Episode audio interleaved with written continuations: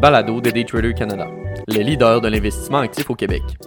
Avant de commencer, petit avertissement. Le contenu de ce balado, les données financières et économiques, incluant les codes boursières ainsi que toute analyse et interprétation de celles-ci, sont fournis à titre d'information seulement. En aucun cas, elles ne doivent être considérées comme étant une recommandation ou un conseil d'acheter, de vendre, de vendre à découvert ou poser tout autre acte envers toute valeur mobilière, tout instrument dérivé ou tout actif ou classe d'actifs quelconque. Bonne écoute! Un Lehman Brothers des temps modernes par Olivier Gélina, analyste financier et contributeur pour Daytrader Canada.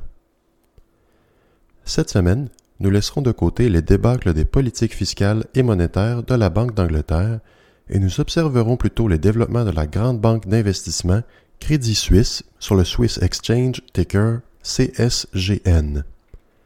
En soi, aucun événement spécifique ne se déroulait dernièrement. Toutefois, les investisseurs ont été nombreux à être témoins de la perte de valeur du titre. Il n'en faut évidemment pas moins pour que des adeptes creusent davantage dans les états financiers de la banque native de Zurich afin de trouver les enjeux réels.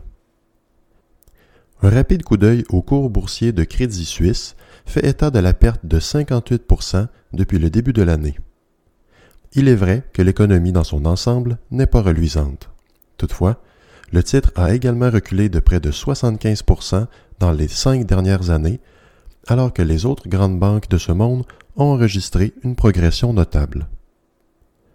Maintenant tout juste sous la barre des 4 francs suisses par action, celle-ci se trouvait au-dessus de 9 francs en janvier 2022. Outre le prix de l'action elle-même, l'autre source alimentant la peur des investisseurs est le taux CDS sur les obligations de Crédit Suisse. Le taux CDS, ou Credit Default Swap, est un produit dérivé utilisé dans le monde financier afin de se protéger sur le défaut d'une obligation.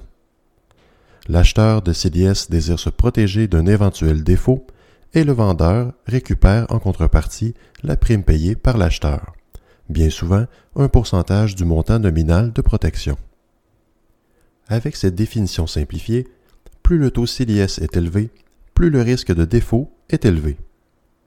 Les investisseurs ont été en mesure de voir ce taux à son plus haut depuis une dizaine d'années, précédemment observé sur les obligations de Morgan Stanley en 2011 et 2012. Le taux CDS implicite fait état de 23% de chance de défaut sur les obligations 5 ans de la banque en eau trouble. Ces taux et prix rarement observés ont bien entendu attiré les spéculateurs, n'aidant guère la cause de la société. Ces quelques drapeaux rouges ont poussé les dirigeants de Crédit Suisse à répondre au grand public afin de ralentir la peur sur leur solvabilité. Le dirigeant Ulrich Koerner, en poste depuis juillet cette année, a tenté vendredi dernier de réassurer les employés et investisseurs quant aux circonstances moins qu'idéales. Via un mémo, M. Koerner a fait éloge des liquidités disponibles de la banque et de sa position en capital forte sur les marchés. Il est vrai qu'en date de juillet 2022, les états financiers de Crédit Suisse présentaient des liquidités de 159,47 millions de francs suisses, position qui est alignée avec les trimestres précédents. Le mémo fait également mention qu'un plan stratégique a été développé afin de remettre les activités de Crédit Suisse en ordre et que ce plan serait détaillé à la fin octobre lors du dévoilement des résultats trimestriels de Q3. Il est d'autant plus intéressant de voir que le ratio de CET1 ou Common Equity Tier 1 demeure adéquat selon les normes et régulations européennes et internationales. Ce ratio mesure entre autres la capitalisation liquide des institutions financières. Quoiqu'il existe plusieurs autres ratios de nature législative, le CET1 est celui couvrant le plus près les postes de liquidité. Ce ratio se tenait à 13,5% en juillet 2022, alors que les normes internationales demandent 8% et le régulateur suisse requiert 10% Ce plan de restructuration pourrait notamment prévoir la direction des activités vers des avenues dites capital light, soit des activités requérant peu de capital réglementaire à conserver en réserve ou encore simplement la vente de certains segments d'affaires, comme la gestion de patrimoine en Amérique latine. Ne surprenant personne, les investisseurs et internautes ont été rapides à effectuer le parallèle avec la défunte banque Lehman Brothers au cœur de la crise des subprimes en 2007 et 2008. La baisse rapide du cours de l'action, la hausse des taux CDS, l'anxiété des marchés, une crise de l'immobilier, une tentative de vente de certains actifs, bref, tout y est et réplique ce que Lehman Brothers a subi en 2008.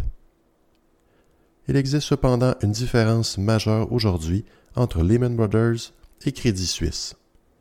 Crédit Suisse ne vend pas de produits fondamentalement lacunaires, du moins pas à notre connaissance actuelle.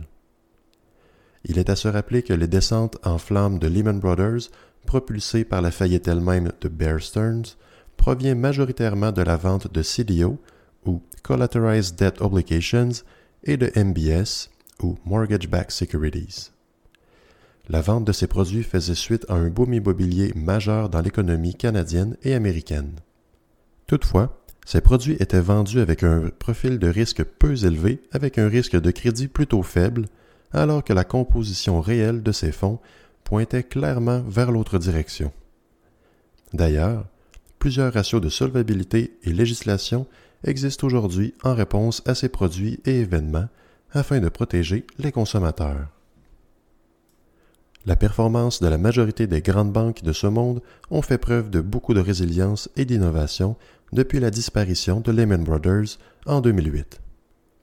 JP Morgan Chase, sur le New York Stock Exchange ticker JPM, a engrangé une performance de 171% depuis 2006, la Toronto Dominion sur le Toronto Stock Exchange ticker TD 138%, et la Banque royale du Canada à 135% sur le Toronto Stock Exchange ticker RY. Bank of America sur le New York Stock Exchange ticker BAC a cependant eu plus de difficultés à se relever de cette crise, tout comme Crédit Suisse. Il faudra donc attendre la présentation du plan de redressement de Crédit Suisse à la fin octobre avant de se lancer davantage de rumeurs. Crédit Suisse a été identifié par plusieurs analystes comme étant une entité too big to fail et il est possible que la société ne soit que dans une impasse par rapport au cycle économique. Cela n'empêche toutefois pas les adeptes de propager des scénarios de désastre et de risques systémiques, aussi farfelus soient-ils, ou pas.